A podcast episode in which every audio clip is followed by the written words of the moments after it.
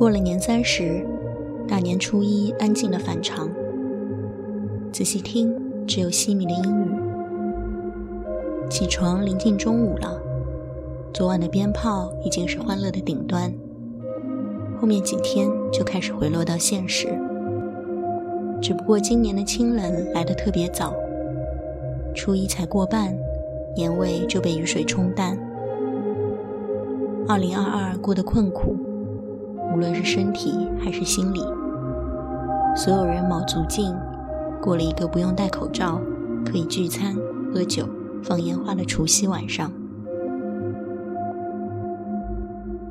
春晚依旧难看。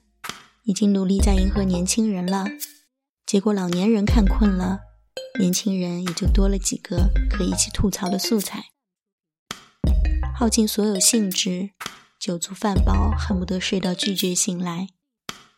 醒来就会发现，生活的热气也比往年散得更快。安静的空气，鸟和野猫无声的躲雨，飞虫被屋檐的水帘阻隔。在傍晚的窗口聚集回旋，做了一个被巨型蜥蜴在楼道追逐的梦，场景就发生在一年才去一两回的外婆家老房子。黑暗的楼道，从三楼逃上四楼，醒来就开始莫名的发低烧，本来快好的咳嗽又开始反复。印象中近几年几乎每到过年。或多或少都要病一场。疫情刚起头那年也是居家，不知怎么就开始溃疡、喉咙发炎、长疱疹。去医院发烧门诊，啥都不问就先拍片，确定肺部没问题才开始问诊。去年好像也是，过年前一天照例去超市大采购，买了很好吃的麻辣牛肉干，最后因为嗓子发炎，一包都没吃上。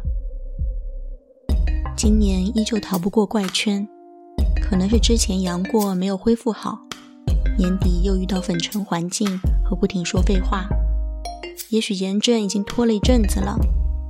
离开了工作环境，一直咳嗽是容易被关照的，马上被拎到体温计面前，果然发烧了。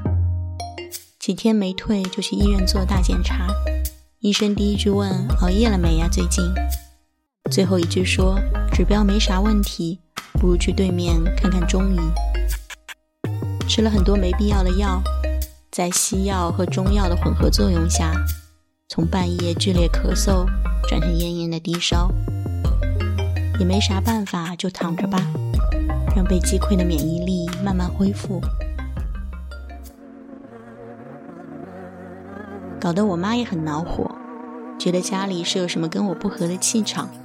每次住回来就生病，原本计划连看三天的过年档电影也没看成，在家无止境的刷剧，好容易变成快乐的弱智啊！还是一个会长双下巴的弱智，低头看手机，抬头就吃饭，反正病恹恹的胃口一般，也吃不多，就心无愧疚的再次躺下，歪着脖子看书。一个下午看完《乌红的暴记》，是新年里的第一本书。没有书桌，电脑都懒得打开，连背坐直的时间都很少有。沙发边只有水果篮、零食盒、充电线。双下巴偶尔也会抬抬头，看看外面从阴雨变成阳光灿烂的立春，觉得一直躺着也挺舒服的。病归病，倒是头发柔顺，皮肤光洁。